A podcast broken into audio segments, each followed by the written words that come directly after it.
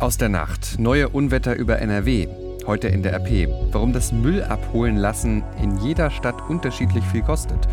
Und das kommt auf uns zu. Heute fällt das Urteil im Großprozess gegen den bereits schon einmal verurteilten Patientenmörder Nils Högel. Heute ist Donnerstag, der 6. Juni 2019. Der Rheinische Post Aufwacher.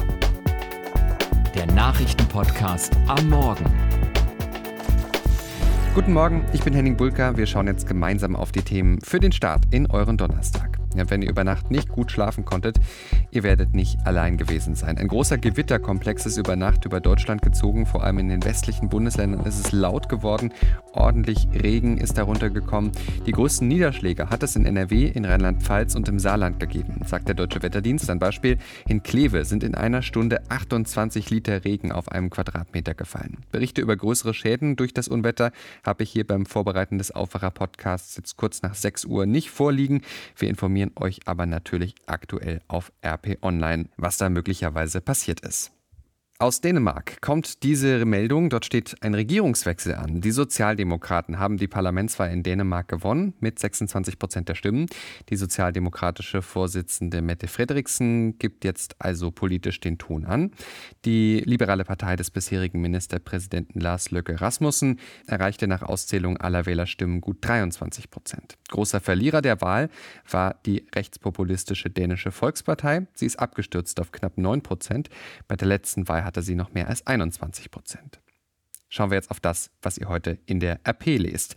820 Euro. So viel muss eine vierköpfige Familie in Leverkusen jährlich bezahlen, damit der Müll abgeholt wird. Damit ist die NRW-Stadt Spitzenreiter im negativen Sinne. Nirgends ist der Müll sonst so teuer. Bei den Müllgebühren in Deutschland sind die Unterschiede teilweise sehr, sehr groß. Das ist das Ergebnis einer Studie des Instituts der deutschen Wirtschaft Köln. In der Studie sind die Müllgebühren der 100 größten deutschen Städte im laufenden Jahr untersucht worden. RP-Journalist Journalistenschüler Adrian Terhorst hat sich die Studie genauer angesehen und meine Kollegin Laura Halos hat mit ihm darüber gesprochen. Adrian, du hast dich mit der Studie auseinandergesetzt. Welche Städte in NRW äh, sind denn ganz weit oben bei den Müllpreisen? Ja, also man muss äh, sagen, dass Leverkusen ist äh, Schlusslicht, ebenso, äh, oder es folgt Mörs dann und auch Bergisch Gladbach. Ähm, die stehen quasi am Ende des Rankings, sprich, die haben äh, die höchsten Müllgebühren.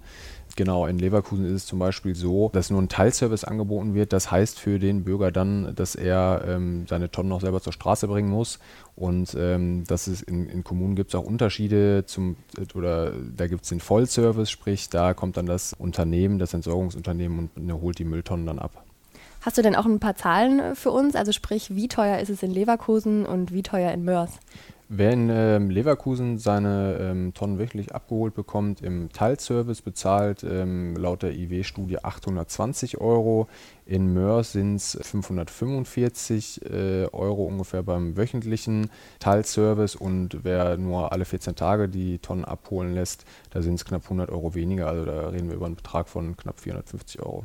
Es gibt ja aber auch Städte in NRW, dort ist es deutlich günstiger. Wer liegt denn da vorne mit dabei? Ja, also in die Top 10 hat es tatsächlich nur eine äh, NRW-Stadt geschafft und zwar Bonn. Da ist man äh, bei einem wöchentlichen, bei einer wöchentlichen Abholung im Vollservice, sprich äh, man muss die Tonne da nicht selber ähm, zur Straße schieben und auch wieder abholen, ähm, bei einem durchschnittlichen Betrag von 187,80 Euro. Wenn man das jetzt vergleicht zum Beispiel mit dem Betrag, äh, der in Düsseldorf fällig wird, ähm, Düsseldorf liegt auf Platz 58 nur im Ranking. Da sind es zum Beispiel dann schon mehr als 300 Euro durchschnittlich, also da ist schon eine Differenz von 120 Euro. Und in Krefeld ist es jetzt speziell bei dem Angebot, also bei der wöchentlichen Abholung im Vollservice, ähm, sind es 323 Euro. Man sieht, es sind schon große Preisunterschiede, ähm, je nach NRW-Stadt auch. Okay, dann fragen wir uns aber, woher kommen diese Unterschiede denn? Ja, das hängt zum einen natürlich davon ab, welche Müllverbrennungsanlage zuständig ist. Ähm, da wiederum kommen dann die Kreise ins Spiel, die sich ähm, oder laut Gesetz zuständig sind für die Abfallwirtschaft und die auch dann mit den Müllverbrennungsanlagen ähm, die Verträge aushandeln. In Düsseldorf zum Beispiel ist, sind die Stadtwerke Betreiber der Müllverbrennungsanlage, aber auch ganz banale Sachen wie zum Beispiel der Fahrtweg äh, oder die Fahrtstrecke der, der Müllautos spielt da eine Rolle. Und ähm, so muss man insgesamt schon festhalten, dass es da wirklich eine Vergleichbarkeit gar nicht so leicht ist, weil es einfach wirklich kommunale Unterschiede gibt. Sagt Adrian Terhorst und seinen ausführlichen Artikel, auch mit einer Vergleichstabelle, findet ihr heute im Wirtschaftsteil der AP. Es ist ein Vorfall gewesen, der auch heute, zwei Tage danach, noch für Diskussionen sorgt. Es ist später Vormittag am Kölner Hauptbahnhof. Eine Gruppe junger Männer zwischen 18 und 21 hält sich auf dem Bahnhofsvorplatz auf. Sie tragen lange Gewänder, unterhalten sich auf Arabisch, rufen laut Zeugen Aloha Akbar, also Gott ist groß. Dann laufen sie in den Bahnhof im Laufschritt. Dort werden sie von der Polizei festgesetzt. Drei Männer werden fixiert, ihre Hände auf den Rücken gebunden. Sie müssen sich auf den Bauch legen. Bei der Befragung durch die Polizei kommt raus, keine Hinweise auf eine Straftat. Nur in einem Fall stellen die Ermittler ein Einhandmesser sicher. Hat die Polizei hier überreagiert, nur weil jemand möglicherweise auf Arabisch Gott ist groß gerufen hat? Bestimmte Marker wie arabische Sprache oder ein langes Gewand führen dazu, dass Menschen als gefährlich wahrgenommen werden, sagt dazu Nina Mühe, Projektleiterin von Claim. Das ist eine Allianz gegen Islam- und Muslimfeindlichkeit. Sie sieht den Einsatz der Polizei kritisch. Genauso der Vorsitzende des Zentralrats der Muslime. Er spricht von rassistischem Profiling der Beamten und fordert eine Entschuldigung. Laut Polizei sagen die jungen Männer, sie seien aus der Moschee gekommen, hätten sich über die Predigt unterhalten. Dabei sei auch die unter Muslimen sehr gebräuchliche Formulierung Allahu Akbar gefallen. Dienstag feierten Muslime das Ende des Ramadans. Die Polizei hat auch Stellung bezogen zu dem Fall. Ein Sprecher hat unserer Redaktion gesagt, aufgrund der Kombination mehrerer Faktoren habe die Polizei so handeln müssen. Die Kleidung, die Rufe und das schnelle Laufen in den Hauptbahnhof hinein. Die Polizisten mussten binnen Sekunden eine Entscheidung zum Schutz der Bevölkerung und zur Eigensicherung treffen, hat der Sprecher gesagt. Es ist natürlich immer schwierig, so einen Vorfall im Nachhinein zu beurteilen, auch ohne selbst dabei gewesen zu sein. Aber wie schaut ihr darauf? War das gerechtfertigt von der Polizei oder doch schon rassistisch? Diskutiert gerne mit zu diesem Fall bei uns auf RP Online. Außerdem lest ihr heute das bei uns. Das Klima im NRW-Landtag ist messbar aggressiver geworden. In den ersten zwei Jahren der aktuellen Legislaturperiode musste das Landtagspräsidium 42 Rügen und zwei Ordnungsrufe gegen NRW-Parlamentarier aussprechen. Wegen persönlicher Anfeindungen und anderer verbaler Ausrutscher. Das hat das Präsidium des Landtags auf Anfrage unserer Redaktion mitgeteilt. Zum Vergleich, in der gesamten Legislaturperiode davor wurden insgesamt nur zwölf Rügen ausgesprochen. In der Periode davor waren es sogar nur neun. Ein Faktor offenbar, seit zwei Jahren sitzt auch die AfD im Landtag, was die Auseinandersetzungen schärfer macht. Landtagspräsident André Cooper sagt dazu, menschenverachtende, diskriminierende und demokratiefeindliche Äußerungen werden nicht geduldet, dieser Verrohung der Sprache muss entgegengewirkt werden.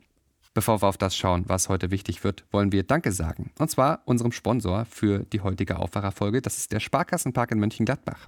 Ab Juni erwarten euch dort tolle Open-Air-Konzerte und ein Sommer voller Superstars. Mit dabei zwei große Highlights. Schon am 25. Juni kommt Weltstar Sting und bringt die besten Songs seiner mittlerweile 40-jährigen Karriere mit.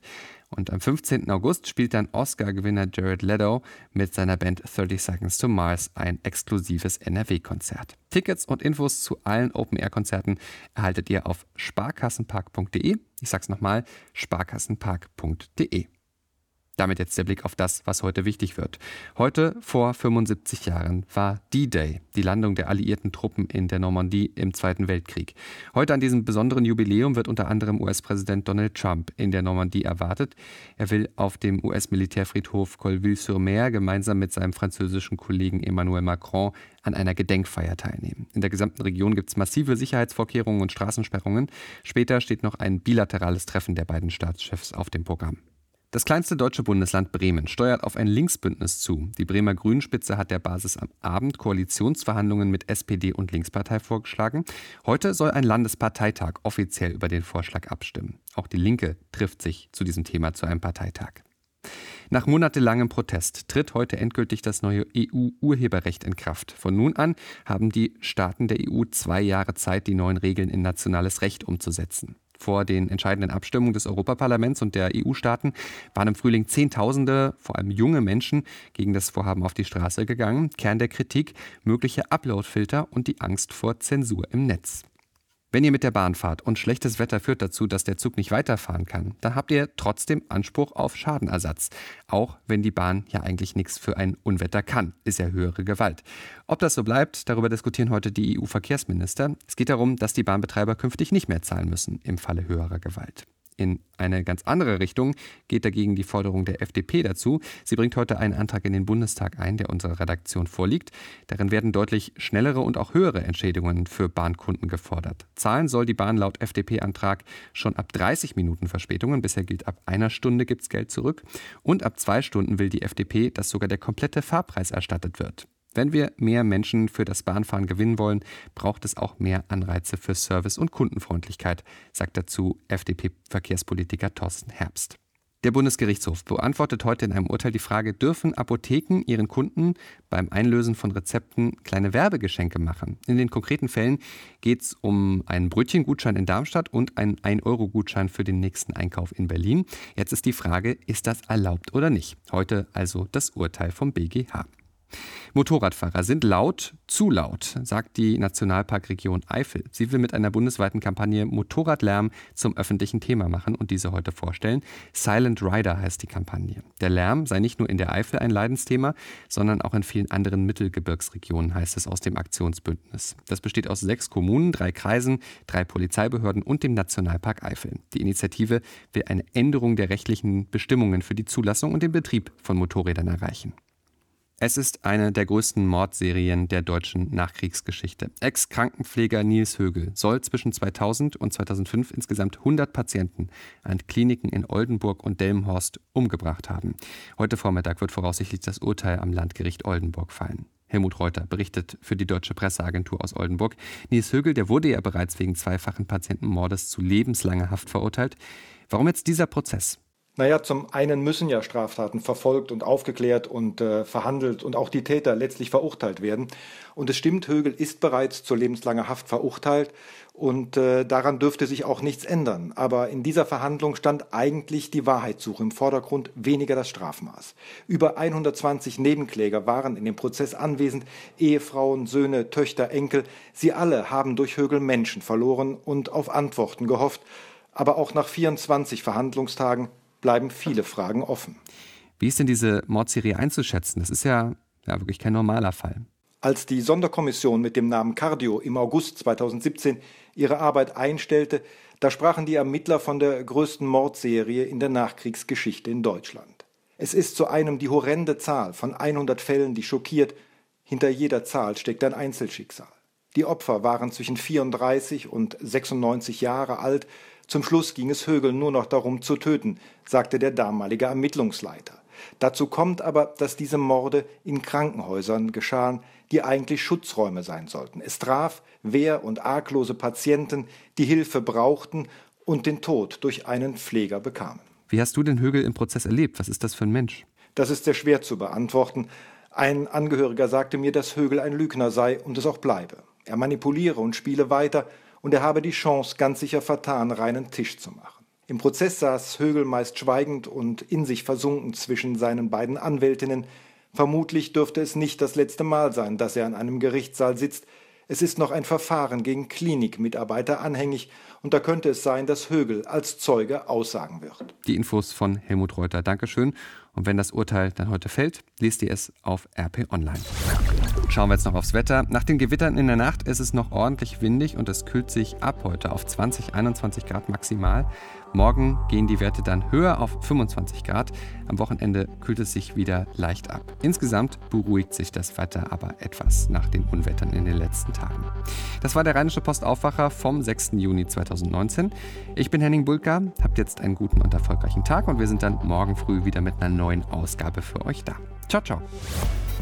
Mehr bei uns im Netz www.rp-online.de